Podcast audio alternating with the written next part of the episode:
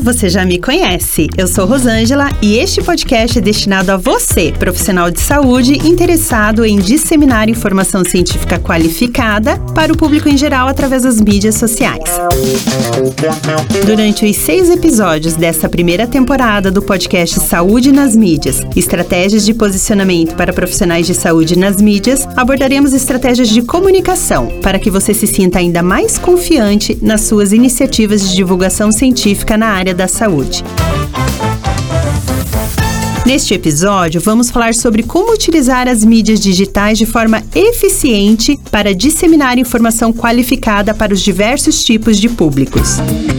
Informações sobre saúde provenientes de fontes confiáveis ajudam a população a tomar decisões na sua vida diária, melhorando sua qualidade de vida. O que atualmente é ainda mais crucial, considerando um contexto em que boatos e fake news fazem um uso tão eficiente das novas tecnologias para se disseminar. Divulgar a ciência é também valorizar a própria ciência. Esperamos que este pequeno guia possa ser útil para você. A seguir estão algumas dicas de como transformar a linguagem em sua aliada e não inimiga, para fazer você se conectar com o público nas mais diversas mídias digitais. Vamos lá?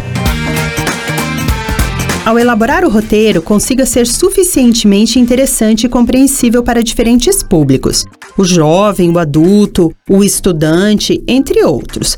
Busque um meio termo que não caia na superficialidade excessivamente didática e nem tampouco nos detalhes indecifráveis, ou que não tenham relevância para o público leigo. Considere quais conceitos são familiares ao público. Caso tenha dificuldade em saber se um termo é ou não específico demais para o grande público, prefira não usar. Ou então, utilize, mas acompanhado sempre de uma breve explicação.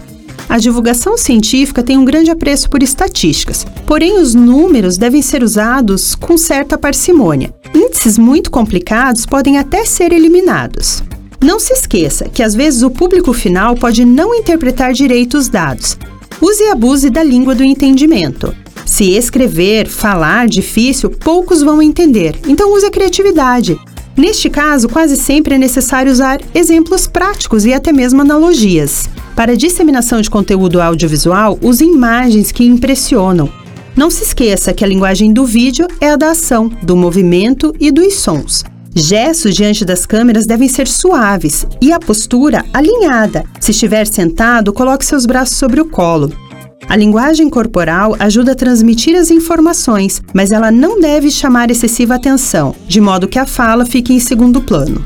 Mantenha contato visual durante toda a transmissão. Se outros fizerem uma pergunta ou houver outros entrevistados falando, olhe também para eles. Não olhe para cima nem para baixo. Olhar de lado, por exemplo, pode dar a impressão de que você está sendo evasivo.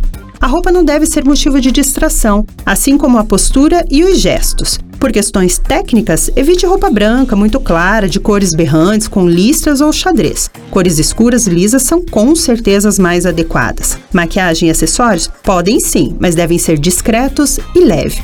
Para entrevistas em rádio ou podcasts, falar em imagens ajuda o ouvinte a entender o que você está descrevendo. Pode parecer difícil a princípio, mas se você dedicar algum tempo preparando-se para contar a história da sua pesquisa, projeto, assunto em pauta, enfim, levando isso em consideração, a entrevista com certeza fluirá melhor. Evite o uso de frases como eu disse antes ou que indique tempo ontem, hoje, quarta passada, já que você não sabe quando a matéria irá ao ar ou será reprisada. Não fale muito alto ou perto do microfone, ou muito baixo e longe dele. Ao vivo, cumprimente o ouvinte, espectador antes de começar a falar. No rádio, se precisar tossir ou espirrar, afaste-se do microfone.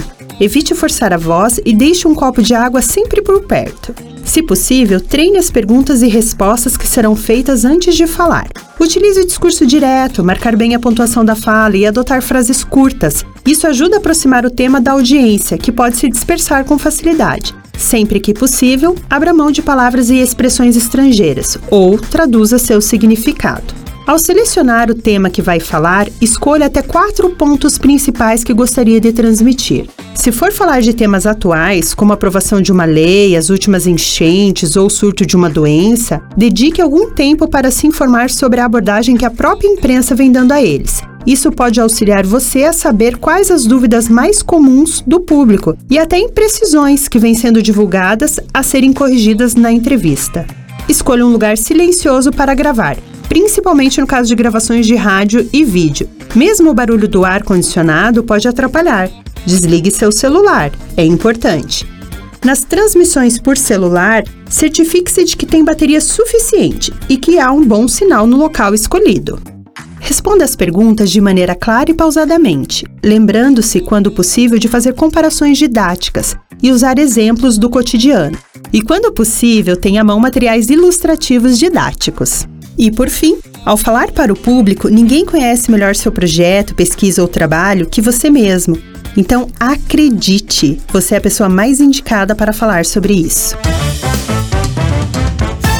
Se você tiver interesse em saber mais dicas de como elaborar um roteiro de divulgação científica e construir um plano de comunicação, siga as contas do projeto Saúde nas Mídias nas redes sociais: Facebook, Instagram, YouTube e no portal da UFPR. Espero que você tenha gostado dessas dicas. Até a próxima!